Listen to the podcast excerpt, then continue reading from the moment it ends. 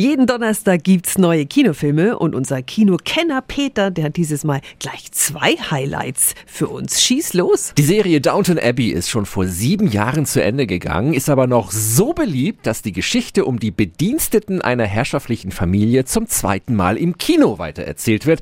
Im Jahr 1928 sorgt das noch recht neue Medium Kino für Trubel. Ein Film soll im Schloss gedreht werden. Das sorgt für Entzücken und Entsetzen. Für mich ist Hollywood die ultimative Traumfabrik. Das Publikum will wohl nur noch Filme, in denen gesprochen wird. Ich hätte gedacht, das Beste an Filmen sei, dass man sie nicht hören kann. Noch besser wäre, wenn man sie auch nicht sehen könnte.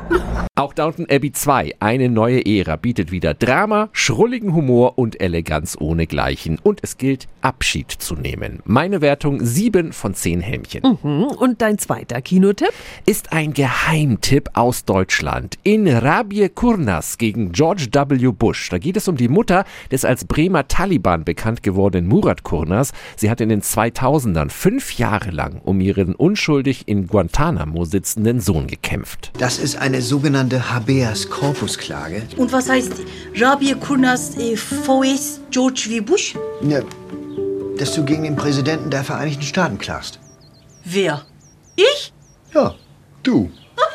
Rabie Kurnas gegen George W. Bush ist bei aller Tragik so herzlich, so charmant und amüsant und das liegt an Meltem Kaptan, die die Mutter so leidenschaftlich wie naiv, so wütend wie witzig verkörpert. Meine Wertung 8 von 10 Helmchen.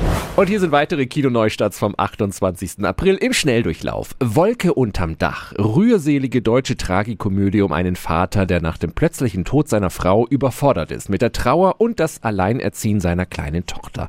Meine Wertung 5 von 10 Helmchen. Everything, Everywhere, All at Once. Völlig abgedrehte Science-Fiction-Action-Komödie um eine Waschsalonbesitzerin, die Ärger mit der Steuer hat und in ein Multiversum aus parallelen Welten gerät. Meine Wertung 8 von 10 Helmchen. Viel Spaß im Kino.